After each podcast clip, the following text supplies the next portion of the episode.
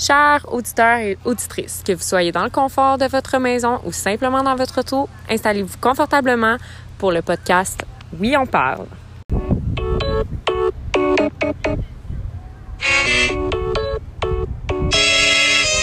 Rebonjour, je suis présentement avec deux environnementalistes, Juliette et Emmanuel. Allô les filles! Salut! Aujourd'hui, nous allons traiter la question est-ce que le Québec fournit assez d'efforts pour contrer la crise écologique?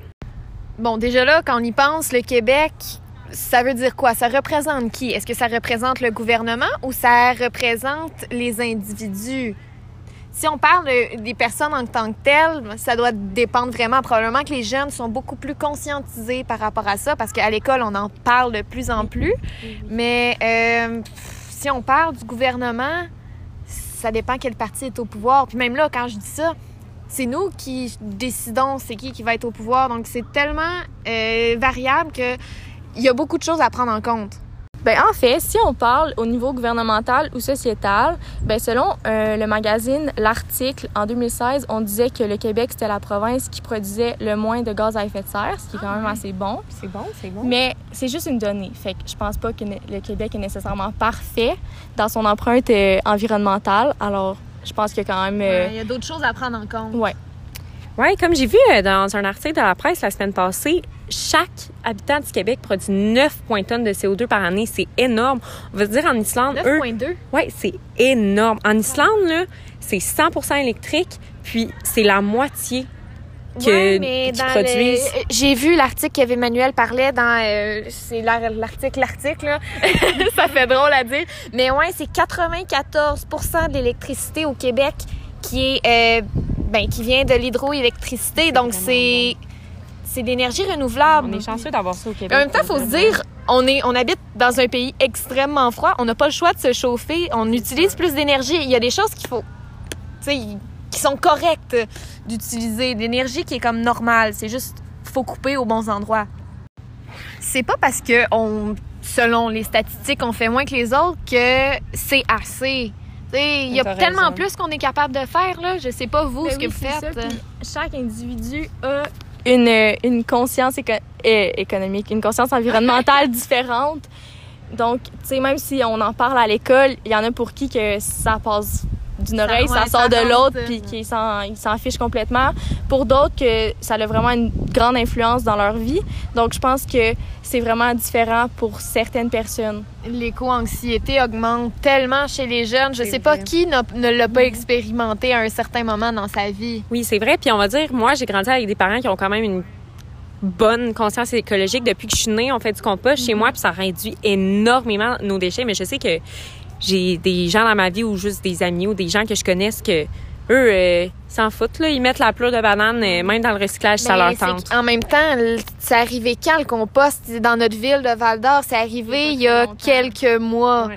Puis euh, la ville de Laval, c'est a fait un a demandé à un groupe un groupe mon dieu un groupe à, la, à la Claire ensemble de faire une chanson justement pour inciter les gens à composter, à recycler puis à mettre les, à bien gérer leurs déchets. Tu sais, dire qu'on est obligé de montrer aux gens à bien l'utiliser. Non, c'est vrai. Puis notre génération, tu sais, on se rend compte, comme tu parlais tantôt, de l'anxiété. Euh, euh, L'éco-anxiété, merci.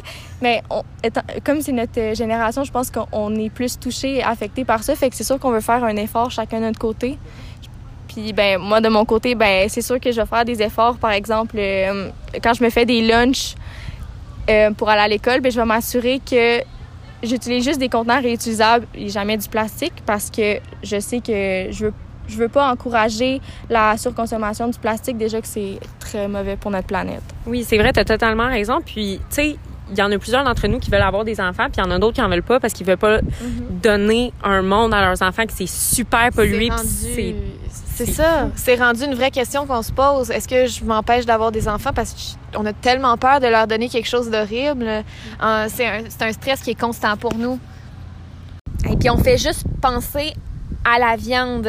C'était sur le devoir, il y avait un article qui disait qu'un seul kilogramme de bœuf, ça faisait 32,5 kg de CO2. C'est immense. C'est immense. Puis en parlant de la viande puis tout, tous les pesticides qu'on utilise pour faire pousser leur nourriture à ces bêtes-là, c'est énorme. Puis c'est qui qui contrôle ça? Le gouvernement. le gouvernement, il fait ce qu'il veut. En parlant du gouvernement, est-ce qu'on peut parler de la CAQ et son projet de gazoduc? Euh, oh là là! ouais. ben, c'est ça. Euh, moi, j'ai vu ça sur Radio-Canada. Ils en parlaient. C'est comme un projet, genre un gros pipeline de 700 km de long là, qui passerait. Ben, nous, on, serait touchés par ça. Ça passe euh, en Abitibi aussi.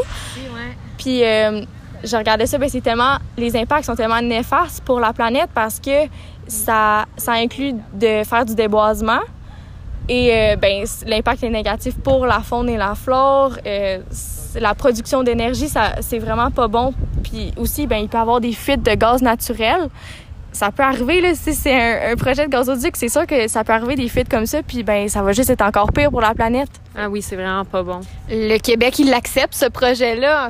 Ben, il, dit pas non, il accepte qu'il passe euh, en dessous de chez nous. Ben oui, les Québécois ont voté pour la CAQ, donc c'est ça, ça nous prouve que le Québec n'a pas assez à cœur l'environnement, puis c'est pas primordial pour eux. On a besoin de plus encore de la part des Québécois puis de notre gouvernement. Puis on le sait, la CAQ, c'est vraiment plus un gouvernement pro-économique que pro-environnemental. C'est fou.